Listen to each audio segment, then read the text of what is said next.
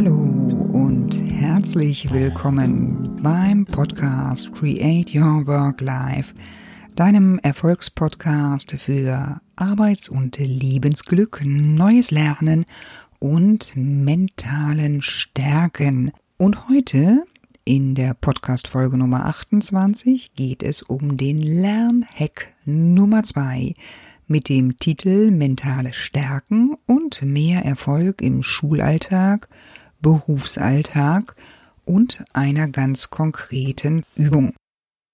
Mein Name ist Claudia Winkel und damit geht's auch gleich los beim Lernhack Nummer zwei. Viel Spaß und schön, dass du auch heute wieder dabei bist. Du hast dir vorgenommen, ein großes, wichtiges Ziel für dich zu erreichen.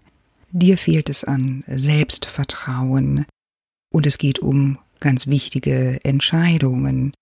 Es geht um deine Präsentation, es geht um eine Körpersprache oder es geht um eine wichtige Prüfungsvorbereitung. Du wünschst dir ganz deutlich viel Selbstvertrauen und sicheres Auftreten. Dann ist es äh, sinnvoll, auf deine Stärken zu schauen, einen genauen Blick darauf zu werfen, was dir bei dieser Herausforderung helfen kann. Nun, in der Coaching-Praxis erlebe ich das häufig umgekehrt. Da frage ich nach vorhandenen Stärken, die unterstützend sein können und erlebe ganz häufig, dass meine Coaches, dass es nur aus ihnen so heraussprudelt, was ihnen bisher noch nicht gelungen ist, welches Misserfolge sind, was negativ ist. Achtung, Fehler sind anders geschrieben nichts anderes als Helfer, ganz wertvolle Lernerfahrungen. Man könnte auch sagen, Fehler sind Lernerfahrungen und Scheitern Teil des eigenen Erfolgs. Das klingt so banal und macht unglaublich viel für die Zielerreichung. Heute geht es darum, warum mentale Stärken so eine wichtige Rolle für persönliche Zielsetzung, Entwicklung und Entscheidung spielen.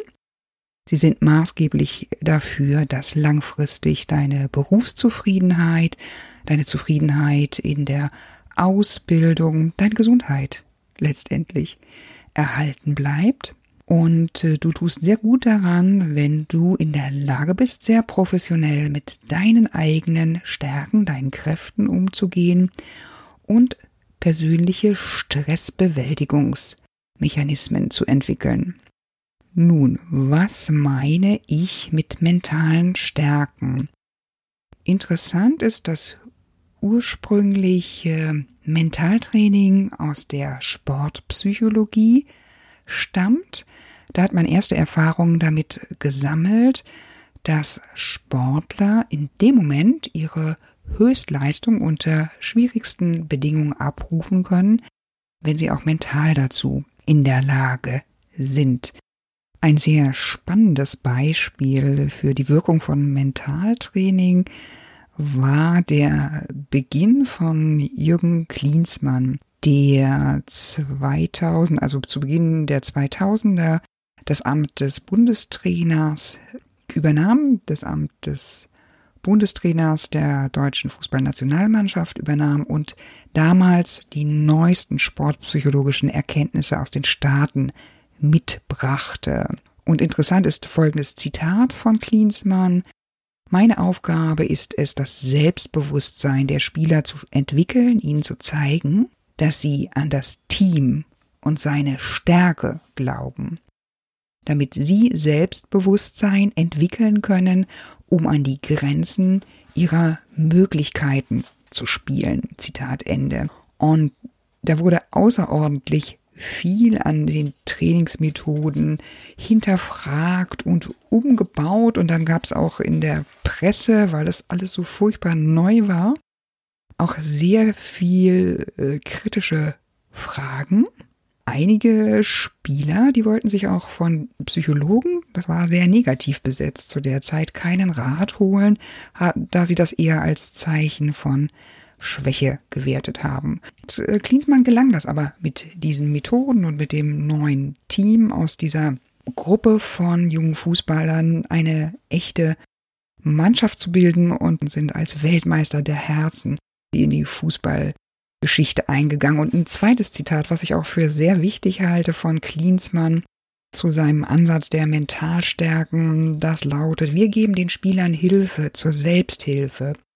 Sie müssen lernen, selbst zu handeln, denn nur solche Persönlichkeiten sind in der Lage, zum Beispiel ein verloren geglaubtes Spiel nochmals umzudrehen. Wir wollen den mündigen Spieler. Zitat Ende. Und das sagt sehr viel zum Stichwort mentale Stärken aus. Das Ganze läuft dann über innere Bilder. Und was das genau bedeutet, diese inneren Bilder, wie du sie erzeugen kannst und dazu beitragen kannst, dass du letztendlich deine Aufgabe, der du unangenehm mit unangenehmen Gefühlen gegenüberstehst, diese in angenehme verwandelst, das möchte ich dir im Folgenden beschreiben. Anhand eines Beispiels. Sonja ist äh, ein, schon einige Zeit in ihrem Beruf, mag ihren Beruf gerne, aber sie soll zunehmend Präsentationen halten. Online-Präsentationen und ehrlich gesagt ist ihr das ziemlich unangenehm. Sie hat also ein sehr, sehr unangenehmes Gefühl allein schon, wenn sie daran denkt.